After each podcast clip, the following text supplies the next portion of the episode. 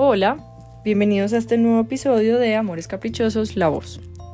Recuerda que si quieres entrar al blog, la dirección es www.amorescaprichosos.com y en Instagram arroba amorescaprichosos. La entrada que les quiero leer hoy del blog se llama La oscuridad que habita en mi relación de pareja. Se dice de los Piscis que tenemos un corazón muy puro. Podemos llegar a ser el mejor soporte de nuestros amigos y pareja no siempre estamos de acuerdo con lo que el otro hace, pero buscamos o intentamos no juzgar. Una vez llegamos a nuestro límite, nos vamos y nunca volvemos. Somos bastante necesitados y requerimos de mucha atención, pero al mismo tiempo nos gusta tener nuestro espacio, necesitamos nuestra independencia. Nos irritamos por estupideces. Así soy yo. Cuando leí esto empecé a sentirme muy identificada y después me di cuenta de la complejidad sobre todo en mi necesidad continua de ser mirada, aprobada, de tener la atención de parte de los que son mi sistema de apoyo, pero siempre garantizando mi espacio. Ah, súper fácil para Lucas, ¿no? Recuerdo una vez que le dije a una amiga que para nuestros esposos debía ser difícil lidiar con nosotras todos los días, y ella me dijo una de las cosas más sabias que he oído. ¿Difícil para ellos?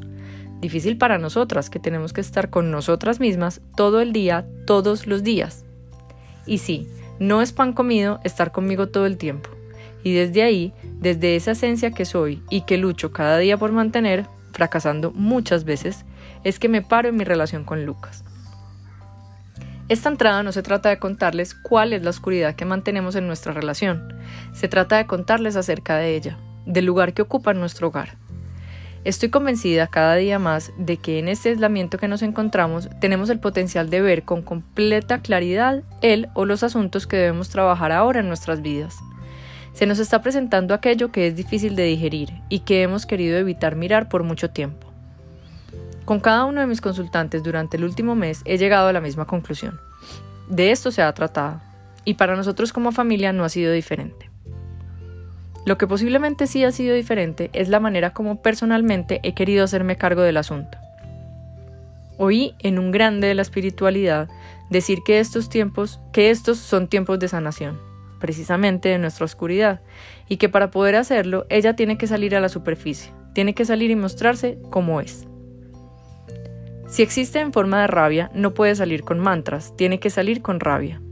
Si es tristeza o dolor lo que nos acompaña, egoísmo o sentido de egolatría tendrá que manifestarse auténticamente para que podamos mirarlo y transformarlo. Y en este hogar se ha presentado en su plena esencia. Hace unos días, Lucas y yo le pusimos la cara a la oscuridad que habita constantemente en nuestra relación, aquella que estaba presente el día que nos dimos nuestro primer beso, cuando nos dijimos por primera vez te amo, en el momento en que decidimos casarnos y sigue estando con nosotros hoy. Es que somos muy diferentes, ya lo he dicho. Yo soy muy pisciana y eso me hace muy compleja. Vemos la vida con gafas distintas y muchas veces, y muchas veces con las que él las ve son rojas y las mías son azul, azules, y eso dificulta mucho nuestro fluir. Lo que pude aprender en esta oscuridad y de la manera como salió es que siempre, siempre necesita ponerse afuera para ser mirada. Nuestra lección está en cómo la sacamos y sobre todo cada cuánto. Soy una especialista en acumular malestares emocionales, especialista en gestionarlo internamente y transformarlo, pero sola y adentro especialista en sumar una más otra más otra incomodidad y que se conviertan en una gran oscuridad. He ahí mi aprendizaje, he ahí mi tarea del momento. Ya lo decía mi gran amiga y astróloga Diana Hernández hacía unos meses. Caro, tienes que aprender a decirle las cosas a Lucas cuando son y cómo son. Si no lo haces, podrá ser muy dañino. Pero adivinen qué, lo dejé para después. Me refugié en mi excusa de que escribiéndolo y gestionando internamente lo que me pasaba, yo me hacía cargo y estaba bien. Me lo habían advertido, sabía que la relación es de dos y por lo tanto el otro tiene que enterarse. A propósito, recomendadísima Diana para entenderte y sanarte desde la astrología. Abajo dejaré sus datos. Lo dejé para después sin anticipar lo inimaginable. El mundo se iba a parar y yo iba a tener que estar metida en un apartamento por más de 30 días 24/7 con él. Parece un chiste, pero eso era lo que me estaba diciendo Diana. y después de más de 20 días la olla a presión explotó porque no estaba usando la válvula de escape regulada. No puedo decir que estuvo mal o que fue dañino, porque no lo fue.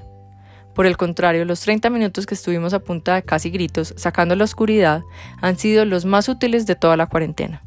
Pero sí puedo decir que he perdido mucho tiempo. Pierdo tiempo cuando guardo y no gestiono en compañía. Pierdo tiempo cuando creo que puedo sola. Pierdo tiempo cuando fabrico en mi mente y no construyo en equipo.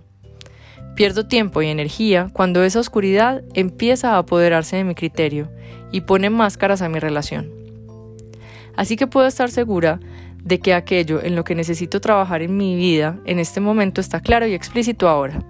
Y bueno, también algunos asunticos con Joaquín, nada demasiado difícil. Tengo eso para agradecerle al COVID-19, eso y mucho más porque por más loco que me siga pareciendo todo este lío, como nos decíamos una consultante y yo esta semana, a mí me está gustando. No sé si algún día logre quitarle el capricho a mi más grande amor, porque bien caprichosos sí que somos los dos, pero sé que al ponerle la cara y el pecho a lo que nos pasa, al mirarlo como lo que es, elijo de nuevo, elijo retornar del miedo al amor. Y bueno, aquí está la información de Diana Hernández, es súper recomendada, es una astróloga eh, muy buena, muy buena en lo que hace. Es una hermosa mujer, trabaja desde el corazón y te dice lo que necesitas oír. A también tengo mucho que agradecerle. Su teléfono en Colombia es 312-757-6757. Espero que les haya gustado esta entrada y que la hayan disfrutado tanto como yo disfruté escribirla, compartirla y ahora leérselas a ustedes. Un abrazo muy fuerte. Gracias por oír.